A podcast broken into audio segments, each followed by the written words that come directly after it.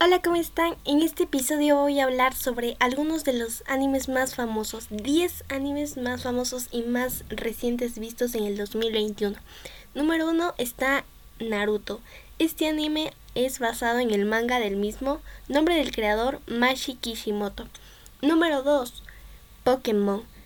Número 3, Los Siete Pecados Capitales o Natsu no Taisa, Demon Slayer o Kimetsu no Yaiba, Shingeki no Kyojin, My Hero Academy, The Promise Neverland, Invasión, Akagame Kill, Zero Two y esos son todos los animes recientes en el 2021 que fueron los más vistos.